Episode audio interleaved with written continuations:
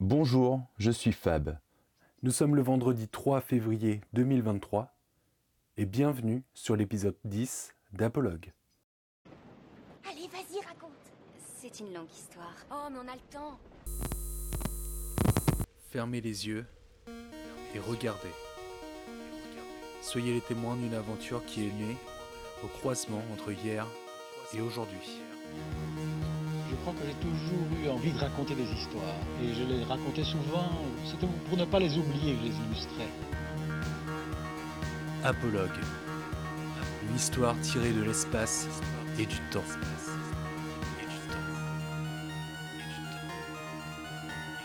Ferme les yeux et regarde. Ferme les yeux Nous le savons tous, il y a des histoires que l'on transmet de génération en génération.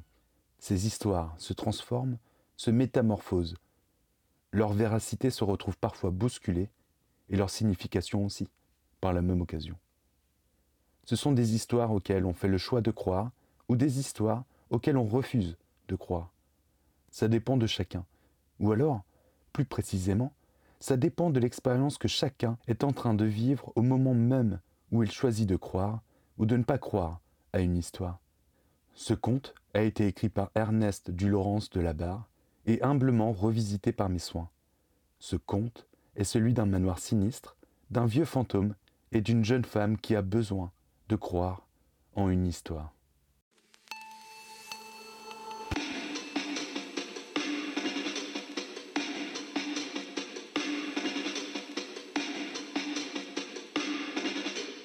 Avez-vous déjà remarqué combien les paysages peuvent ressembler à notre âme?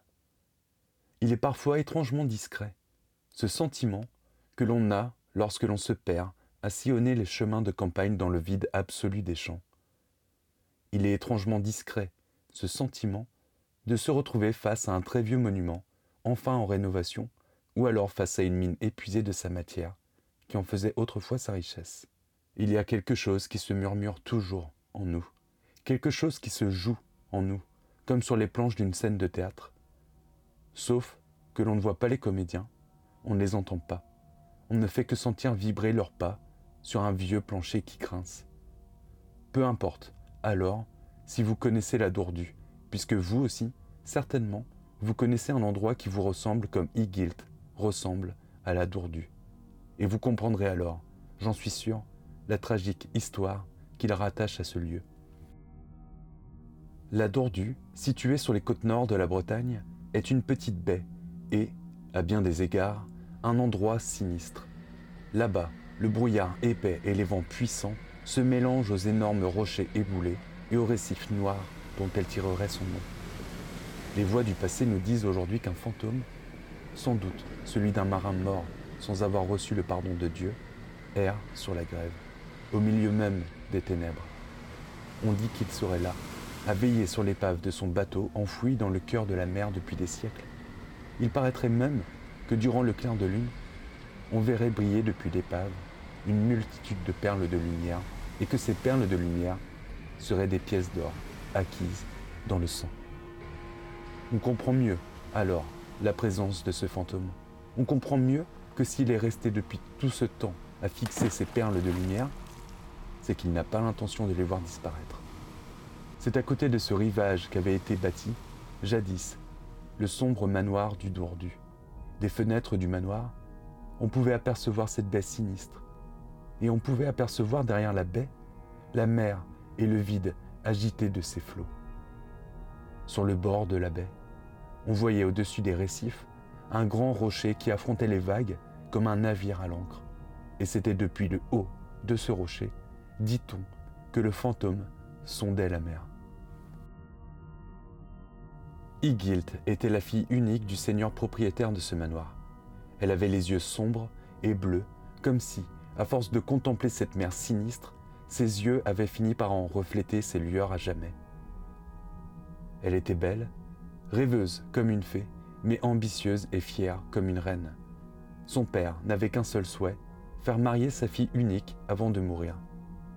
Il voulait pour elle un jeune homme honnête, plus noble de sentiments que noble de sang. La richesse de l'âme était selon lui celle qu'il fallait à tout prix privilégier.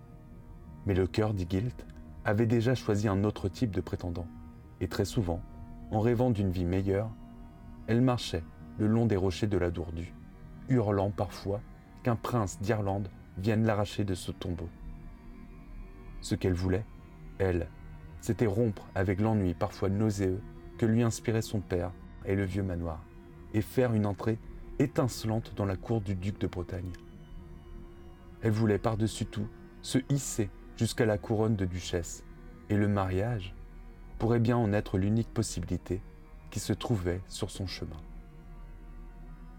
Mais aucun prince ne paraissait à l'horizon. Elle n'avait comme prétendant que de simples jeunes seigneurs sans fortune ni gloire, et tristement, beaucoup d'entre eux s'étaient perdus par amour pour elle. Attirés par la réputation de la grande beauté d'Igilt, ils venaient jusqu'au manoir pour espérer obtenir de son père cette main tant convoitée. Mais la jeune femme, toujours en révolte contre sa condition, avait pour eux un projet pour le moins funeste. Puisque ces jeunes seigneurs étaient tous pauvres et qu'Igilt voulait être riche, il fallait alors, pour attirer les bonnes grâces de la belle, ajouter quelques pièces d'or à l'amour que tous lui portaient. Et des pièces d'or, Igilt savait où en trouver. Elle amenait alors le prétendant sur le rocher de la Dourdue et exigeait de lui qu'il plonge dans la mer glaciale pour en exhumer le trésor, si bien protégé par le fantôme. Fantôme qui, selon ses dires, devait accompagner le prétendant jusqu'à l'épave ensevelie par les profondeurs de la mer. Le prétendant, toujours conquis par les beaux yeux de la jeune femme, finissait toujours par rassembler son courage et par plonger dans les sombres flots. Il plongeait toujours, mais jamais il ne revenait à la surface. Happé, puis empoigné par le fantôme, tous ont fini par s'éterniser dans la sombre abîme. Un jour, alors qu'Igilt regardait par une fenêtre du manoir le ciel s'assombrir au-dessus de la mer agitée, elle vit grandir à l'horizon un magnifique navire au rouge éclatant et qui contrastait avec le gris sombre et triste des nuages. À son bord resplendissait un beau seigneur, le beau seigneur qu'elle espérait tant. Enfin te voilà, lâcha-t-elle, avant de se mettre à courir alors même que, trépidante d'ivresse, elle ne sentait plus ses jambes. Elle coura jusqu'à la plage en direction du prince qui venait d'accoster sur une barque. Mais le prince n'accostait pas seul. Son conseiller l'accompagnait. C'était un homme qui tout de suite déplut à Igilt. Il lui déplut, car elle comprit, au premier regard, qu'il était de la même nature qu'elle. Une nature vile, sinistrement ambitieuse et calculatrice. Une nature qui sème promptement la mort. Elle le vit alors comme une menace. Trois jours sont passés. Chaque soir, le prince allait au rocher sur lequel l'attendait Igilt, devenu sa fiancée. Mais cette fois, Igilt ne lui réclamait pas l'or englouti, puisque le prince avait déjà, pour argumenter son amour, fortune et nobles conditions. Maintenant, il fallait à la jeune femme presser le pas pour que le mariage ait lieu le plus rapidement possible. Igilt allait enfin pouvoir fuir cette vie terne qui la rendait tant nauséeuse. Mais pendant qu'elle s'entretenait avec le prince, le conseiller de ce dernier s'entretenait avec le seigneur du Dourdu. Le conseiller réclamait au père une dot pour faire marier sa fille. Une dot que la fortune épuisée du vieillard ne pouvait absolument pas offrir. Une dot lui dit le seigneur, mais je ne possède que ce vieux manoir isolé et un petit domaine sur lequel ne pousse rien que le jonc. Je ne peux vous offrir que ma seule bénédiction de père. Par malheur, répondit le conseiller, mon roi exige mille pièces d'or pour le mariage de son fils. Mille pièces d'or. Mais où voulez-vous que je trouve cette fortune? Il paraîtrait, mon bon seigneur, que votre fille le sache bien, elle. Le soir même de cet entretien, le seigneur de la Dourdue informa Igilt que le mariage qu'il désire tant ne pourra pas avoir lieu, à moins bien sûr de pouvoir mettre la main sur ces mille pièces d'or. Tombant à genoux, Igilt poussa un cri de douleur. Jamais de sa vie, elle ne se sentit plus humiliée, plus déchirée, plus cadenassée à cette épouvantable baie qui ne cessera donc de se dresser devant elle. N'allait-elle jamais vivre une vie meilleure? Le cri jeté, Igilt se releva et alla vers la fenêtre pour regarder la mer. Remuer, encore et toujours, ce bleu vide de sens et de bonheur. Implore le ciel, ma fille. Seul le ciel pourra. Pourra quoi, père? Me procurer l'or? Non, ce n'est pas du ciel que j'obtiendrai de l'aide. Au contraire, j'obtiendrai de l'aide des profondeurs de la mer. Et la malheureuse s'éloigna pleine de fureur, laissant son père atterré. Elle courut vers le rocher de la Dourdue, la même où elle a vu tant de fois briller de l'or lorsque la tempête soulevait les vagues et entr'ouvrait le sein de la mer. Du haut de ce rocher, elle ne craignait jamais la fureur des flots, et avec le secours du fantôme qui gardait le trésor, ses richesses lui seraient enfin acquises. Ce mariage aura bien lieu. À moi, fantôme des ténèbres, hurla-t-elle face à la mer. Conduis-moi vers tes richesses qui m'accorderont enfin le bonheur de mes rêves. Igilt plongea, et la mer, puissante ce jour-là, l'accueilla dans ses froides entrailles. Dans l'eau, Igilt sentit, tout de suite, comme une main venir lui agripper férocement le bras pour l'entraîner au fond de l'abîme. Le fantôme, il l'accompagnait jusqu'au trésor. Mais Igilt commençait déjà à manquer d'air.